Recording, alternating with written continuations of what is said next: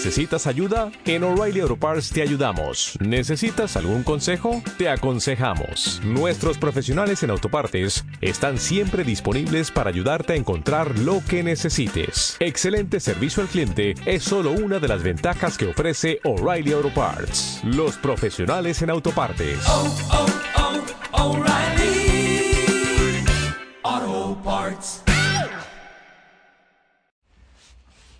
Hashem creó el mundo con la finalidad de dar. Esa fue la finalidad de Dios. Porque lo primero que creó Dios fueron las almas. Antes del mundo, Dios creó almas. ¿Qué son almas? Partes de Él. ¿Para qué Hashem creó las almas? ¿Quién sabe para qué? ¿Qué le faltaba a Dios? Él es todopoderoso. Dios es bueno, pero el que es bueno en potencia no se llama bueno de verdad. ¿Cómo dice el pasuk? Toba donai la kol, berahamab, al Hashem es bueno con todos y se apiada de todos. Pero para ser bueno no es suficiente sentir, es que soy bueno. No, hay que dar, hay que hacer. Dios a quién podía ayudar, no había nadie. Crea almas para darles. Y esas almas empiezan a recibir toda la bondad de Hashem. ¿Qué bondad reciben? Todavía antes de crear el mundo, Hashem crea almas y les empieza a dar de su luz. Es el placer más grande que te puedas imaginar, recibir de la luz divina. Llegan las almas y se quejan con Dios. Van a la oficina de quejas de Dios, tocan la puerta. Dios, no estamos contentas. ¿Por qué? Porque estamos recibiendo toda esta bondad y no estamos trabajando para recibir la bondad. Queremos trabajar. ¿Sabes quiénes son esas almas? Tú, tú, tú, yo. Todos los que bajamos a este mundo le pedimos a Hashem, queremos trabajar. Dios dijo, ¿quieren cambiar? No hay problema. ¿Quieres trabajar a nivel alto o a nivel tranquilo? No, alto. Ok, entonces te voy a hacer de mi pueblo elegido. 613 mitzvot.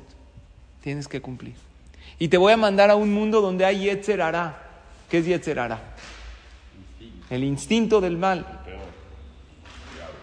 ¿Eh? El diablo, Lucifer, Satanás, ese, Azraín. y si lo vences, vas a tener un gran pago. El que no es Yehudi también tiene que trabajar, pero a nivel más bajo. Siete mitzvot, tranquilo. Tú llegaste con Dios y le dijiste, no, no, no, Diosito, yo me voy a lo grande.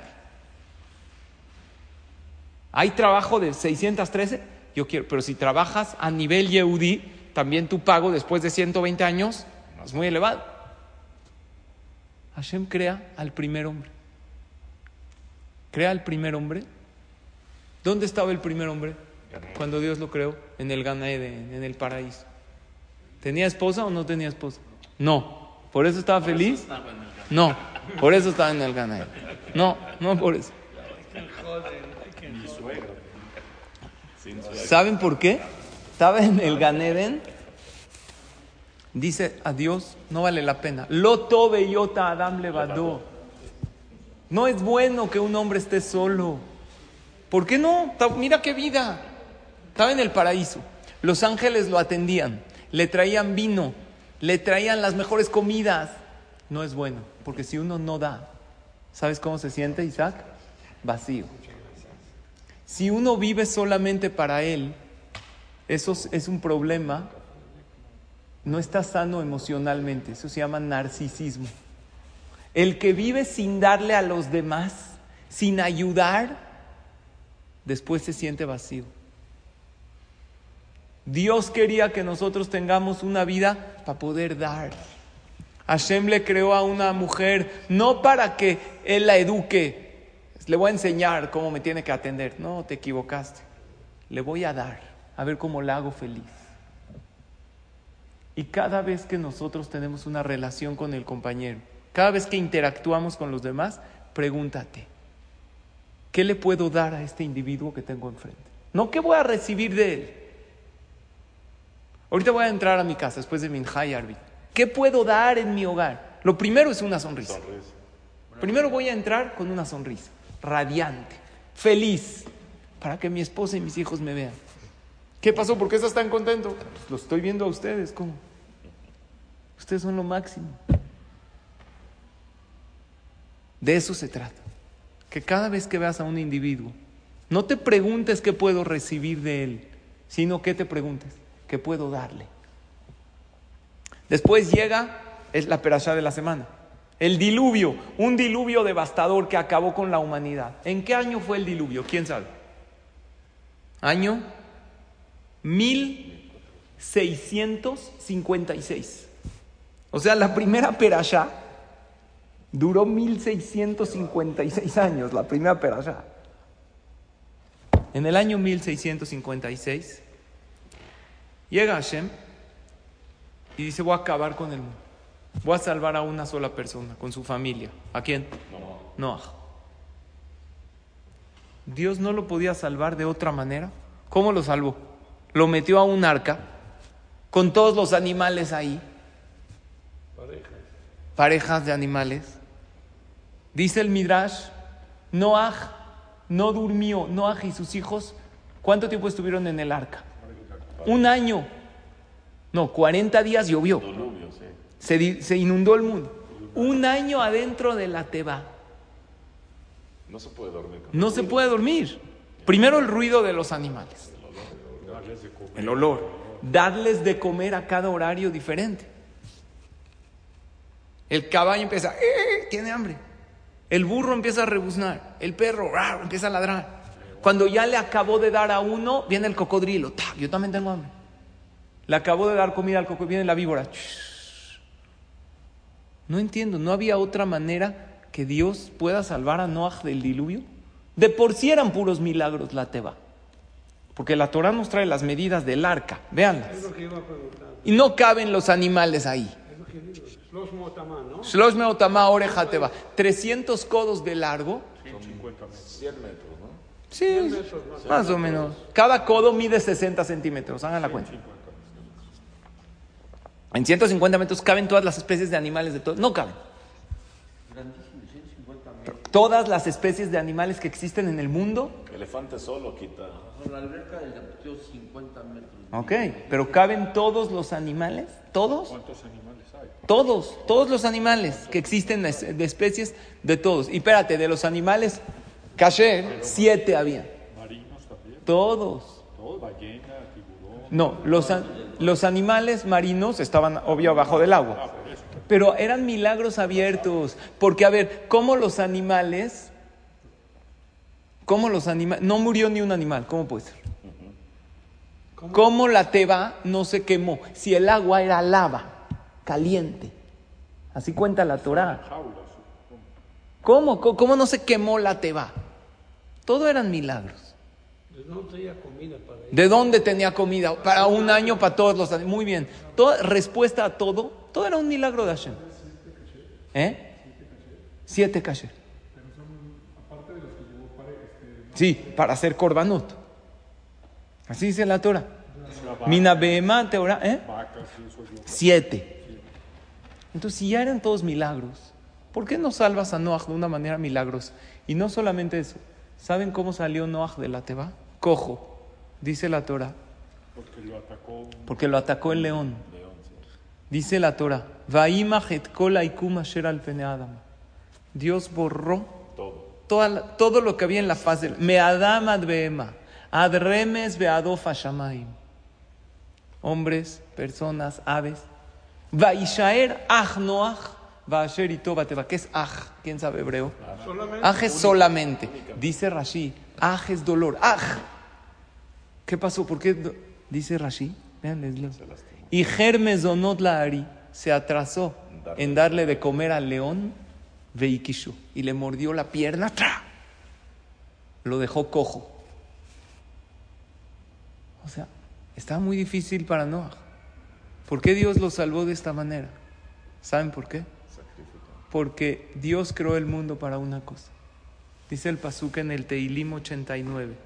Olam Gesed Dios creó el mundo para que hagamos Gesed, para que veamos los unos por los otros. ¿Qué les dije antes? Una persona que no ve por el otro tiene un problema emocional y se siente vacío. ¿Sabes qué te llena de verdad? hacer por los demás, hacerlos felices. Y Noah tuvo un gran problema. Dios le dijo, ¿sabes qué? Voy a borrar a toda la humanidad. ¿Qué dijo Noah? Ah, está, está buena la idea, Diosito. A ti te voy a salvar. Gracias, eh, Tizkela mitzvot. No vio por los demás.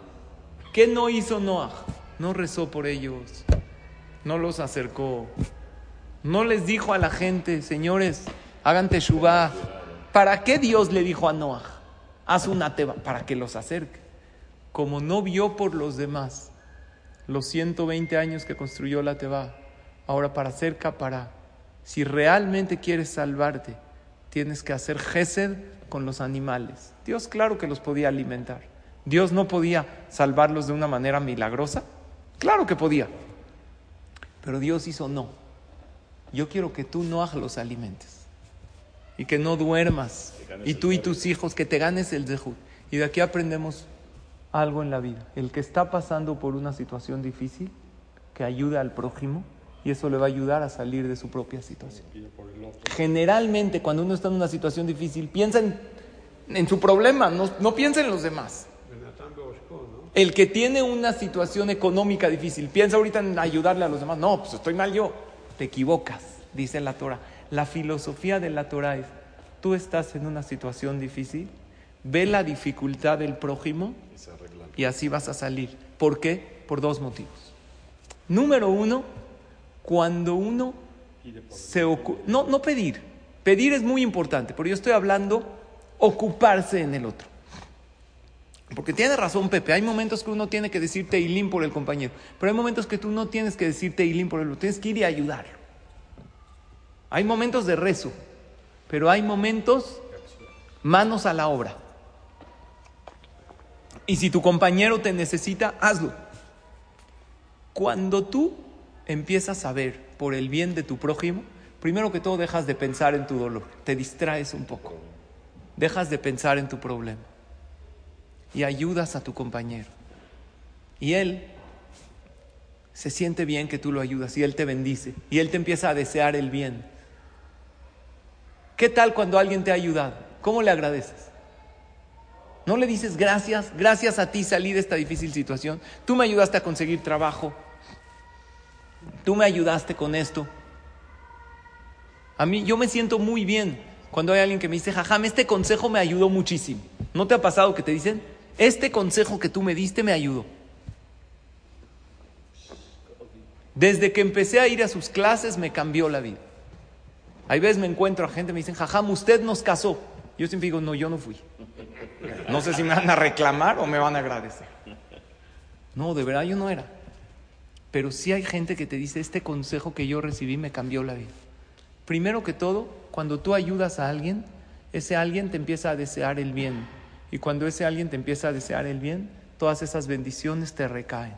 Y número dos, en el cielo ven que tú estás ayudando en la situación difícil del otro. ¿Sabes qué dice Dios? Si Él está ayudando, yo pago con la misma moneda. Yo lo voy a ayudar a Él. Y así funciona. Es infalible esto que les estoy diciendo. Y generalmente no lo hacemos, porque cuando uno está en una situación difícil, no piensa ahorita en ayudar al prójimo, piensa en su problema. Es la naturaleza humana. Pero cuando cada quien piensa en su problema, nadie sale de su dificultad. Cuando cada quien piensa en el problema del otro, ahí es cuando del cielo nos ayudan a todos. Hashem quiso que Noah y sus hijos, ustedes van a empezar un nuevo mundo. Primero que todo, vamos a lejaper, a expiar el tema que ustedes no pidieron y no ayudaron a la, a la humanidad. Abraham vino cuando Dios le dijo, voy a destruir el mundo. Sedón, no el mundo, Sedón. ¿Qué dijo Abraham vino? Empezó a rezar por ellos. Ya, Dios no recibió su tefilá, decidió destruirlos, pero Abraham rezó. Moshe Rabbenu, cuando Dios le dijo, voy a destruir al pueblo de Israel, ¿qué hizo Moshe Rabbenu? No vas a destruir a nadie. Sí, los voy a destruir, sí, empieza por mí. Yo soy el primero que vas a destruir. Eso es un verdadero líder. Dios le dijo, no, los voy a destruir a ellos y a ti te voy a dejar vivo. De ti voy a empezar un pueblo. ¿Qué dijo Moshe? A ningún precio.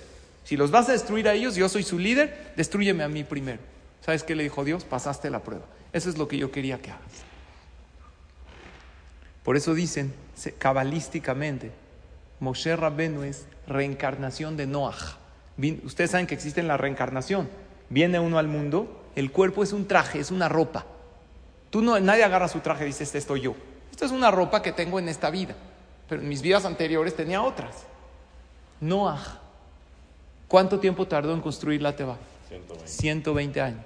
120 años que no vio por los demás, vio por su familia. Moshe Rabenu, ¿cuánto vivió? 120 años. Noah hizo una teba. Moshe Rabenu también empezó su vida en una pequeña teba, en una arca chiquita, para recordarle. Dios nos manda señales para que abras los ojos y pienses, ¿para qué viniste a este mundo? Vinimos al mundo para ayudar, para dar. Y Gesed no tienen que ser cosas grandes, con cosas pequeñas. Les estaba diciendo que hay gente que me dice, jaja, me empecé a venir a las clases, me cambió la vida. Hay una señora que me dijo, ¿sabe yo por qué empecé a venir a las clases? Porque yo una vez vine a un hereye, a un darush. No lo conocía yo a usted. Pero cuando empieza la hazara, yo pido que se pongan de pie. Y como hay gente diciendo la amida, yo simplemente me volteo al lado de las mujeres y les hago con una señal que se pongan de pie. Me dijo, usted volteó al lado de las mujeres. Sonrío. Hizo así. Dijo, ¿cómo así? Pido que se pongan de pie. Está buenísimo. Yo quiero ir a las clases de él. No por lo que hablé. No por lo que dije.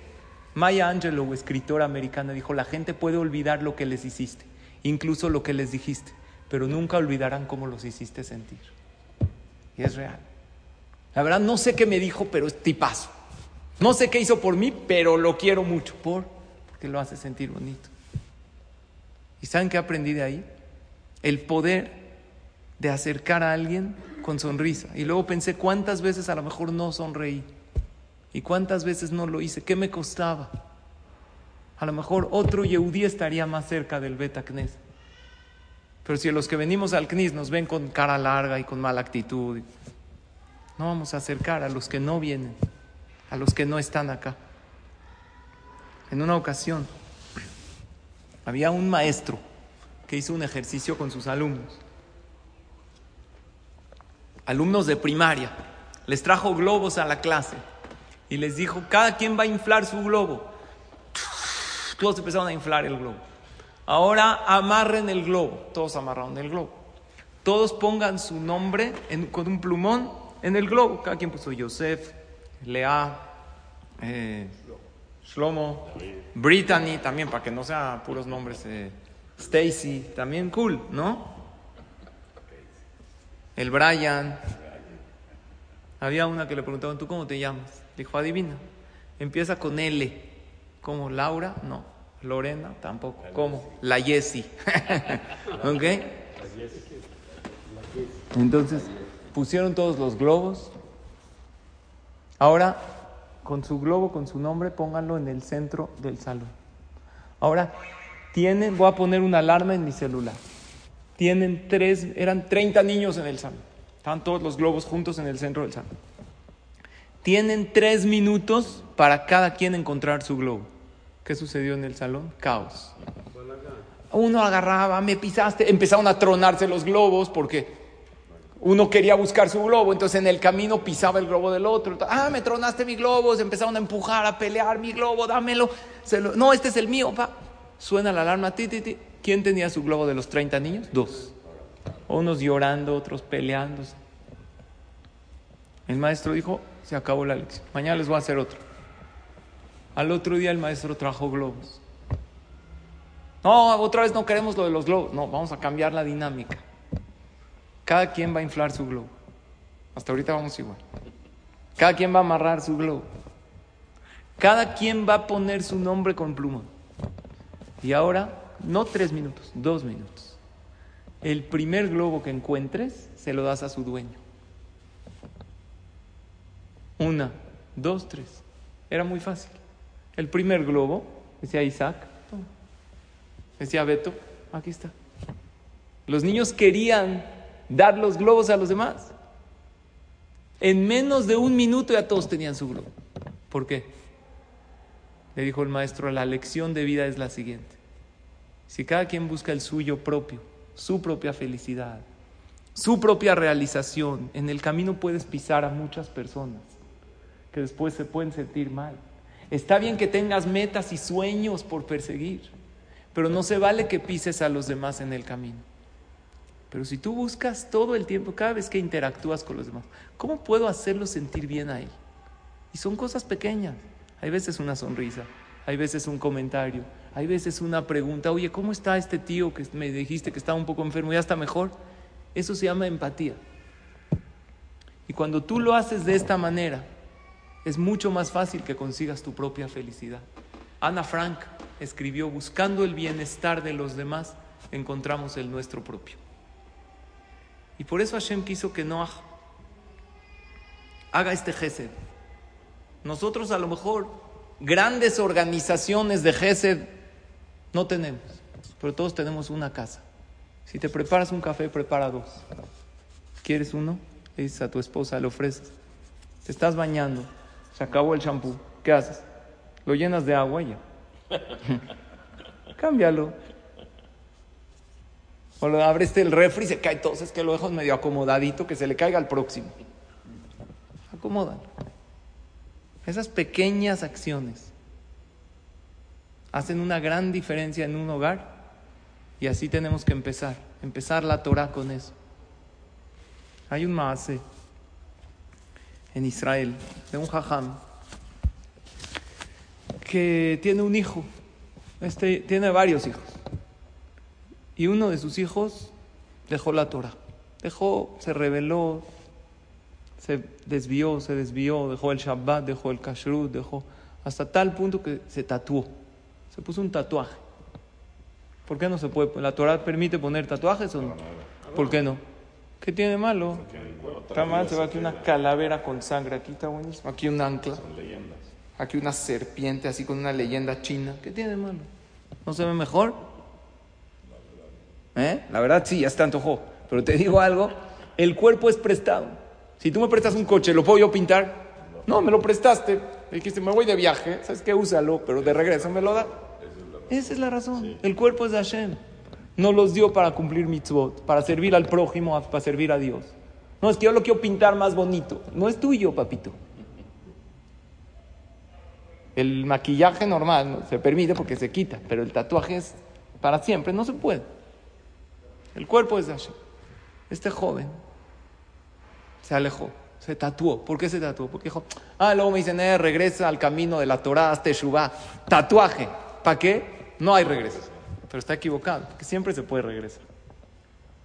No importa qué hayas hecho en la vida, siempre que esté uno vivo, puedes regresar a Hashem, puede mejorar. Dios perdona a la persona que haya hecho lo que haya hecho, si se arrepiente de corazón y empieza un nuevo camino en la vida. Pero el que fue muy sabio fue su papá. Su papá nos enganchó. Le decía los consejos, ¿cuál es nuestro problema y ves como padres? Le decimos a los niños, y si no nos hacen caso, nos enojamos. A ver, papá, tú lo tienes que educar. De ahí a que él haga lo que tú le digas, ya es su responsabilidad. Dios le dio libre albedrío al niño, al adolescente, al joven. Desde el día que un niño cumple bar mitzvah, mi hijo cumplió bar mitzvah en Simchat Torah, y yo dije en el Sefer Torah una verajá. Los papás tenemos que decir una verajá cuando le Baruch shepetarani meonshoshelze. Bendito Hashem que terminé, ya no soy responsable del castigo de él. Si él comete algo, él con Dios. ¿Qué quiere decir? ¿Que no tengo que educar? No, lo tengo que educar. Ya yo le digo lo que es correcto y lo que es incorrecto y que él elija su camino. Pero los papás que nos enganchamos, y que nos molestamos, que empieza a gritar, o peor aún cuando hay violencia o cuando hay agresión, física o emocional, también es agresión, también es lastimar. Los papás tenemos derecho a educar, no a lastimar. Ni con palabras y menos barminan con golpes. Entonces el papá muy inteligentemente le decía, hijo, yo te amo, hagas lo que hagas. Perdón, ¿no es así Dios con nosotros? Hashem nos ama. Ahabat olam bet Israel Hashem nos ama, lo vamos a decir en Arbit. Hagamos lo que hagamos, Dios nos ama. Le damos mucho orgullo cuando estamos aquí en el CNIS estudiando Torah. Pero Él nos ama. Entonces le dijo, yo te amo, aquí es tu casa. Ahora ellos vivían en Israel. En Israel no hay eh, muchachas, no hay domésticas. ¿Cómo funciona la casa? Cada quien hace, uno baja la basura, otro recoge los platos. Este estaba enojado con la religión, yo no hago, no ayudo nada. Su papá, ¿qué le dijo? En esta casa, tú- no, el señor no levanta un vaso. Tomaba, lo dejaba ahí. El papá le dijo, yo te amo, hijo, se acabó. Tú eres mi hijo, yo te adoro. En una ocasión, ya el niño, después de varios años que dejó la Torah, las mitzvot, el Shabbat, todo, un día lo ve su papá. Escuchen esto. Agarrando basura, un poquito de basura de la cocina, de los baños, juntando. el papá dice, ¿qué le pasó? Está loco. Pero no dijo nada. Junta la basura, la echa al bote de afuera, al bote grande. Al cabo de media hora, agarra la bolsa grande de basura, junta más basura, la baja al bote de hasta abajo. ¿Vieron en Israel ahí en las calles eh, los botes verdes grandes? Los contenedores. El papá dice, no digo nada. ¿Quién sabe qué? Se llevaba bien con su hijo. Pero el niño, alejadísimo de la Torah, no ayudaba nada en casa. Al otro día, ve otra vez, empieza a juntar basura de los baños. del- El papá no quiso preguntar, pero hubo un momento que ya no pudo no preguntar. El hijo, este, el rebelde, le pregunta a su mamá, mamá, ¿no hay algo de basura en la casa? Dijo, a lo mejor vende basura. Está haciendo negocio, ¿qué pasó? ¿No hay algo de basura? Sí, hijo, hay ahí en el baño, en la cocina. Dámela, mamá. La voy a bajar toda. El papá ve la junta toda en una bolsa de basura, va, la baja. Por escaleras, todo. El papá le dijo, hijo, veo que estás bajando la basura ya unos días. ¿Qué pasó? Dijo, mira, papá, te voy a decir la verdad. Fui a una clase de Torah. Dijo, ¿tú clase de Torah? Mira, tengo un amigo que medio le empezó a gustar y fui, me dijo, vente a la clase. Hay un jajam, pero que a mí no me hablen de que esto es haram, que no. No, no, no. Tú ve a escuchar, es bonito, son palabras, te van a dar paz. Está en la clase de Torah. El jajam empezó a hablar de así, de conceptos bonitos de la Torah. Y está hablando del tema que estamos tocando hoy, Gesed. Dijo, ¿quién se compromete en su casa a bajar la basura por dos semanas?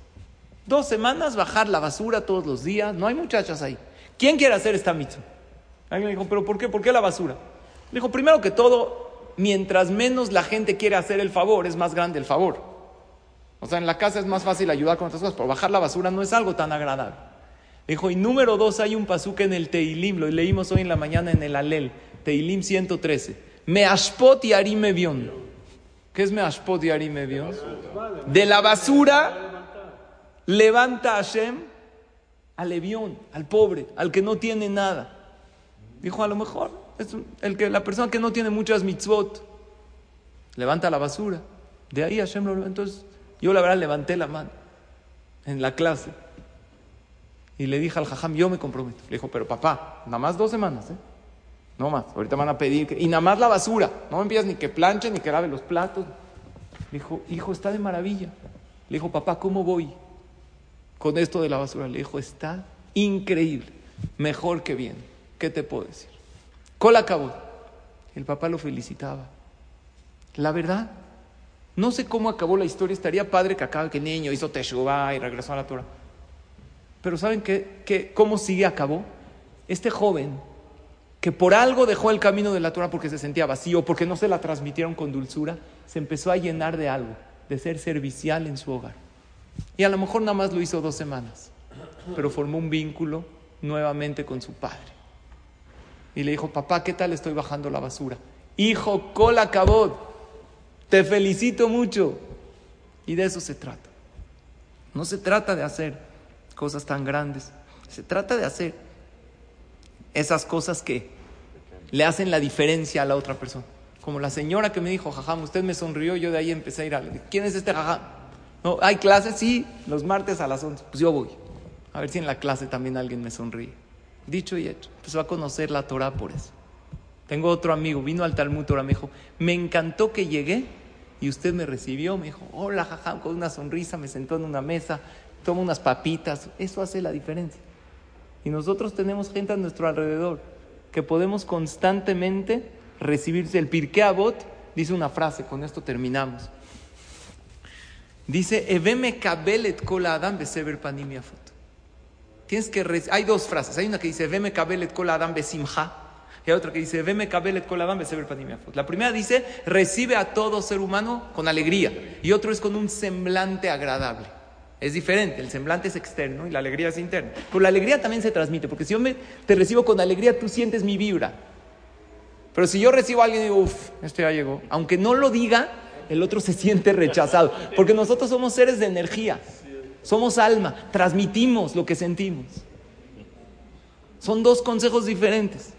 ¿Sabes qué se ve, Mecabel? Que el que recibe tiene que recibir. Todos tenemos, aunque yo no sea el que recibe, aunque yo sea el que entra, también tengo que hacerlo. Pero más importante el que recibe. Si tú eres el que recibes A, que la sonrisa, la alegría se sienta y se vea. Porque así la persona que llega se siente contento al lugar en donde llegó. Y algo, una voz interna le dice, quiero regresar ahí otra vez. Porque aquí me quieren. Todos buscamos amor, aprobación, cariño. ¿Buscamos otra cosa? Como adultos también lo buscamos y lo necesitamos. Entonces démoslo y lo vamos a recibir. Y haremos de este mundo un lugar mejor. No esperemos a que Hashem nos ponga, ah, no ayudaste, ahora te voy a poner ahí a trabajar duro, ahora sí para ayudar. Tenemos, como Noah, no lo hizo por las buenas. Pues lo metieron en el arca un año y acabó mordido por un león. Vamos a ayudar a los demás en la bonita situación en la que nos encontremos. Y sí, si alguien está en una situación difícil y ayuda a los demás, eso también le ayudará a él a salir adelante. Gracias por su atención. Siempre les dé a todos pura verajá y puro éxito.